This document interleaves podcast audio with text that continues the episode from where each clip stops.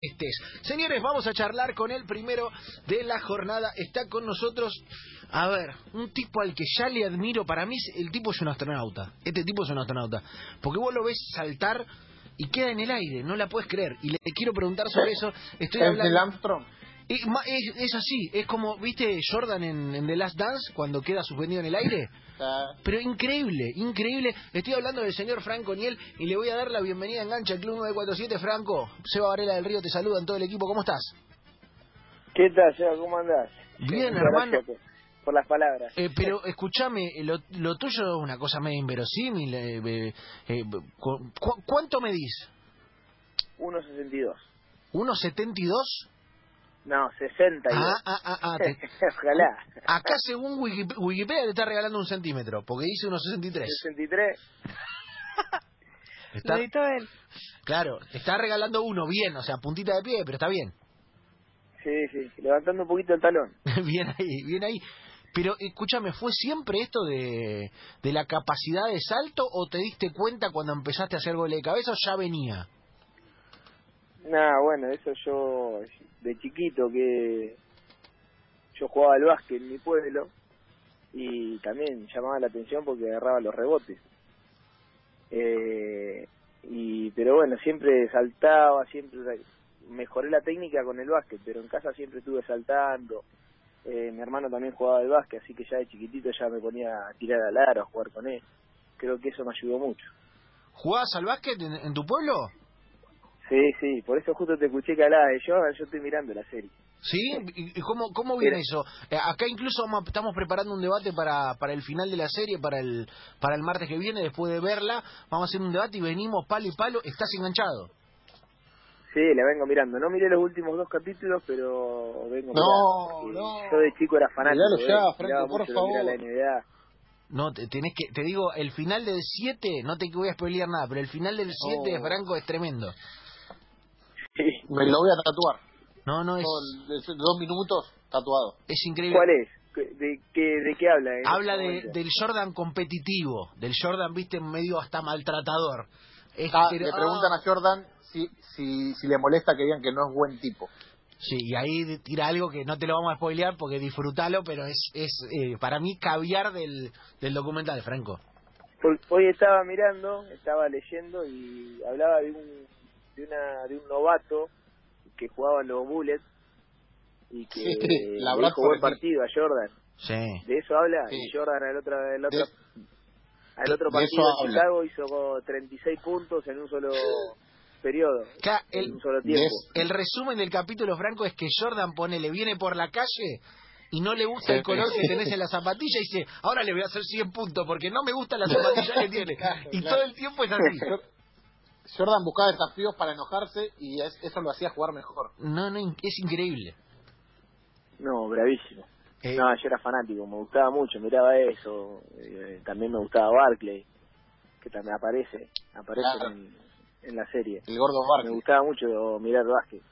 mirá. Ahora miro, pero no miro tanto, no miro la la fase regular, miro los playoffs. Bien, bien, como, como toda persona bien. Franco, escúchame, Sí. ¿y hubo, hubo decisión en algún momento de fútbol o básquet? ¿O la capacidad en el fútbol te decantó solo o el gusto te decantó solo? Y mira, en un, yo creo que, a ver, a los 11 años había dejado de jugar al fútbol y me había dedicado a jugar al básquet. Y a los 12 ya cuando de mini pasás a, de, de mini pasás a, a juvenil, eh, ya pasan a los aros altos y Sí. bueno, volví a jugar al fútbol. Bien, bien, bien. Mirá vos, mirá vos, qué buena, qué buena historia eh, la que nos cuenta Franco Niel. Eh, todas, viste, a esa edad aparte estamos como... Y, y en esa época, imagino que es- eso era en los 90, con lo cual el furor NBA Jordan era, era total. Claro, sí, ni hablar. Es más, este, ahora ya mis amigos ya no, no, no, no se juntan mucho, pero antes en las vacaciones cuando iba a mi pueblo, yo soy de Tres de Chubut. Le digo pueblo porque cuando iba a mi ciudad este, nos juntábamos con los chicos y jugábamos en 3 contra 3, siempre armábamos un partido de básquet. Mirá vos, mirá vos, qué, qué linda, qué linda pasión. Eh, y que, eh, te digo, eh, Franco, hay un, hay un look eh, Facu Campazo, eh, físico. Sí, sí, hay un look sí, Facu sí, sí. Campazo. Ojo Hay una eso. matriz Campazo. Hay Ah, una ah, matriz eh, Facu Campazo, basquetbolísticamente, ¿cómo eras? Y yo jugaba de base. Bien. Era- Era, sí, pero acá- acá- rapidito, acá se ¿viste? define- penetraba bien, este, porque era rapidito y era ágil. Y como cuando agarraba el rebote o salíamos de nuestro aro, iba corriendo y era más rápido y siempre llegaba para hacer con bandeja. Ah, Pero Bien. ¿Sos, era más sos- egoísta que pasador. ¿Sos del estilo Westbrook? ¿Sos del estilo Westbrook que no la pasaba? ¿O sos otro tipo de armador? ¿O sos. Prigioni? no te escucho. ¿Sos Westbrook que no la pasa, que es un base que no la pasa? ¿O sos Prigioni que le gusta armar el juego? Le gustaba armar el juego. No, no, y era chico, en ese, en ese momento me gustaba encarar a mí y no la pasaba nunca. Franco, acá la, la producción que es más viva pero más rápida que nunca, me pasa una foto tuya con Tim Duncan. Sí, ese fue... Esa fue terrible. Auto a, estábamos, yo estaba jugando en el DC United. Claro. Eh, estábamos de pretemporada, fuimos, fuimos a hacer pretemporada a San Antonio. Y bueno, como nosotros, está, los argentinos éramos eh, Gonzalo Peralta, Marcelo Gallardo y yo. Y, bueno, como estaba Marcelo, en San Antonio jugaba Ginóbili y Roberto y, y vi- vinieron unos dirigentes y le dijeron a, nos dijeron si nos queríamos ir a sacar una foto con ellos. Obviamente que porque estaba Marcelo y Ginóbili y, Roberto lo conocían. Entonces sí, dijimos, fuimos. Y fuimos a los vestuarios, no entramos al vestuario, estuvimos en un costado y bueno, Marcelo estuvo charlando, nosotros también un poco con ellos y, y nos sacamos una foto. Ellos, fue nada, cinco o seis minutos porque ellos tenían que tomarse un vuelo porque jugaban el otro día. Y cuando nos estábamos yendo en el pasillo nos vemos venir a Duncan. Y Gonzalo Peralta era el único que sabía hablar inglés. Entonces le dice, Tim, Tim, en inglés, ¿nos podemos sacar una foto? Y Tim Duncan, no me acuerdo cuántos puntos había hecho, si había hecho tres, cuatro, había, no, no había hecho un, un muy buen partido, pero venía con una pizza gigante. Y, y nos mira con una cara, con una cara, pero una cara de fastidio. Entonces Gonzalo le dice, somos familiares de Ginóbili. Ah, bien jugado, bien jugado. Bien, bien. y, y bien. Tina agarró y dejó, dejó una pizza en el piso y un- la persona que no llegó hasta donde estaban ellos me sacó la foto. Y yo lo miro después a Gonce y le digo, ¿qué sea- dijiste? Me dice, no, le dije que éramos familiares de dije, Vos viste la cara que tenía, si no, se sacaba una foto ni ahí. Eh, te digo, eh, Franco, en la foto tiene esa cara. Fuiste- en la foto tiene esa cara. Está igual. No, Tiene no, cara de sí. que no, claro, Pero no le bueno, gol a estuvo, nadie. estuvo, estuvo muy Eh, rápido. Mami. Imagínate que Eh, nosotros no o sea que podemos decir que, fuiste, fuiste familiar de Ginobili, aunque sea cinco segundos. Sí, sí, fuimos familiares. Eh, Estuvo Franco, muy bien. si ponemos, si ponemos en Twitter eh, con, con los muchachos y el muñeco Gallardo, nos hicimos familiares de Ginóbili y mañana los programas abren con eso, ¿eh? Pues, ¿viste? Gallardo impostor, ¿viste? Y los programas de polémica van a Nah. Gallardo nah, se hizo pasar Marcelo por no sabía nada. Está No bueno. nada. Imagínate que Marcelo es una estrella también. Mami, claro, sí, sí. Aparte, en, en ese en ese equipo eh, la rompía toda. Claro, Marcelo es un monstruo. Y Gonza, que vivo muy rápido, le dijo, somos familiares.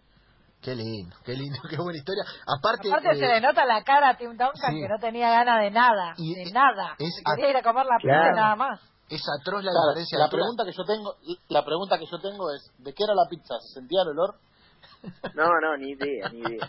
La Para- venían en, en una caja cerrada. Igual, eh, Franco, yo quiero eh, abrevar con una anécdota personal. eh, es de buen comer, Tim, se ve, porque la vez Claro. que fui a cubrir NBA el vestuario de los Spurs, tocó la puerta, esto me- no me pasó nunca en mi vida en ningún vestuario de ningún deporte, tocó la puerta del vestuario del Staples Center de Los Ángeles, un delivery, tipo un Rappi, y le trajo un sándwich a Duncan antes del partido. Y Duncan fue y le garpó. Eso fue después del partido.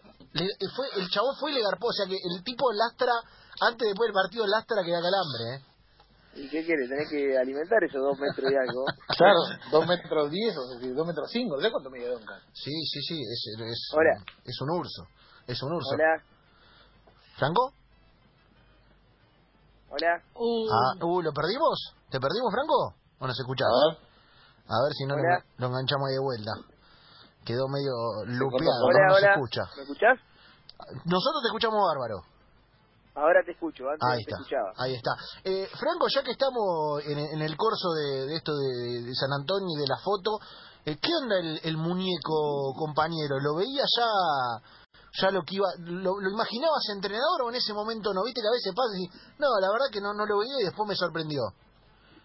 Sí, sí, lo veía. Sí, él estaba siempre en todos los detalles, miraba fútbol y, y encima a mí, viste, me corregía mucho. Porque entrenábamos y me corregía, se quedaba pateando también. Y en realidad él se quedaba pateando y yo me sumaba a él. para que me. No, le pegaba a cruzar las pelotas cuando que le quedaban cruzadas, las ponía todas abajo al palo. Yo le, le preguntaba cómo hacía para. Y me explicaba y me quedaba pateando con él ahí. Y sí, sí, ya se le veía que él iba a seguir, que iba a ser entrenador. Hay algo, Franco, de que ya, ya que estamos nos lo podemos robar de, de este documental de Jordan, en el que Jordan habla mucho de que presionaba a los compañeros para mejorar. Y ustedes, mal que mal, eh, se dan cuenta cuando un compañero, aunque esté en el mismo nivel, te puede enseñar, te puede mejorar un poco. Es que cuando vos tenés un compañero así, lo observas mucho, porque vos querés aprender, uno siempre quiere seguir creciendo. Nunca dejas de crecer y de aprender. Claro, claro, es, es, es como que eh, te, tenés la posibilidad de, de, de chorrearle un poquito del conocimiento. Claro, igual eso, eh, son jugadores obviamente distintos. Eh, vos podés que podés imitarlo y no no nunca vas a alcanzar lo que son ellos porque son distintos. Sí, sí, sí. a ver, El, el talento, viste, que es algo que no, no se Sí, puede sí, dimensionar. Existe o no existe a veces. Eh, hemos discutido Claro. larguísimo el programa por eso. Porque vos le podés imitar un montón de cosas, pero ellos ya tienen una ubicación en la cancha que, que la, la ven ellos, eh, tienen una técnica que es de ellos, ¿viste? Por, e- no, eh, es muy difícil eh, igualarlos. ¿Y, y cómo era ese vestuario eh, compartido, aquel equipo eh, en la MLS, eh, por ahí en otra MLS que ahora, eh, también una liga que está creciendo un montón, ¿cómo, cómo lo, lo vivían? Bueno, nosotros nos juntábamos, éramos ocho latinos y, y eh, estábamos, hablábamos entre nosotros porque la verdad que no hablábamos inglés. Habían dos o tres que hablaban inglés, después éramos nosotros que hablábamos más en español y y bueno, se nos hacía, por lo menos yo tuve seis meses, a mí se me hizo difícil el, el tema de comunicarme con mis compañeros. Si bien por ahí intentaba hablar algo, eh, me costaba, me costaba, hablaba muy mal. Pero me, me, de cara dura me largaba a hablar y por ahí hablaba. Pero nada, nosotros nos llevábamos bien.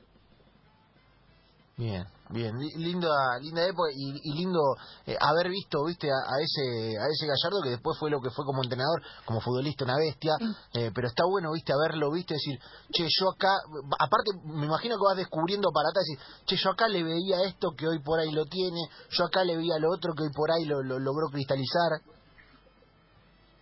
Sí, y Marcelo era un fenómeno, como persona, aparte se preocupaba mucho por los por los juveniles para para ver si podía conseguir que coman este después de entrenar y, y después no sabés jugar al ping pong, jugaba un fenómeno al ping pong.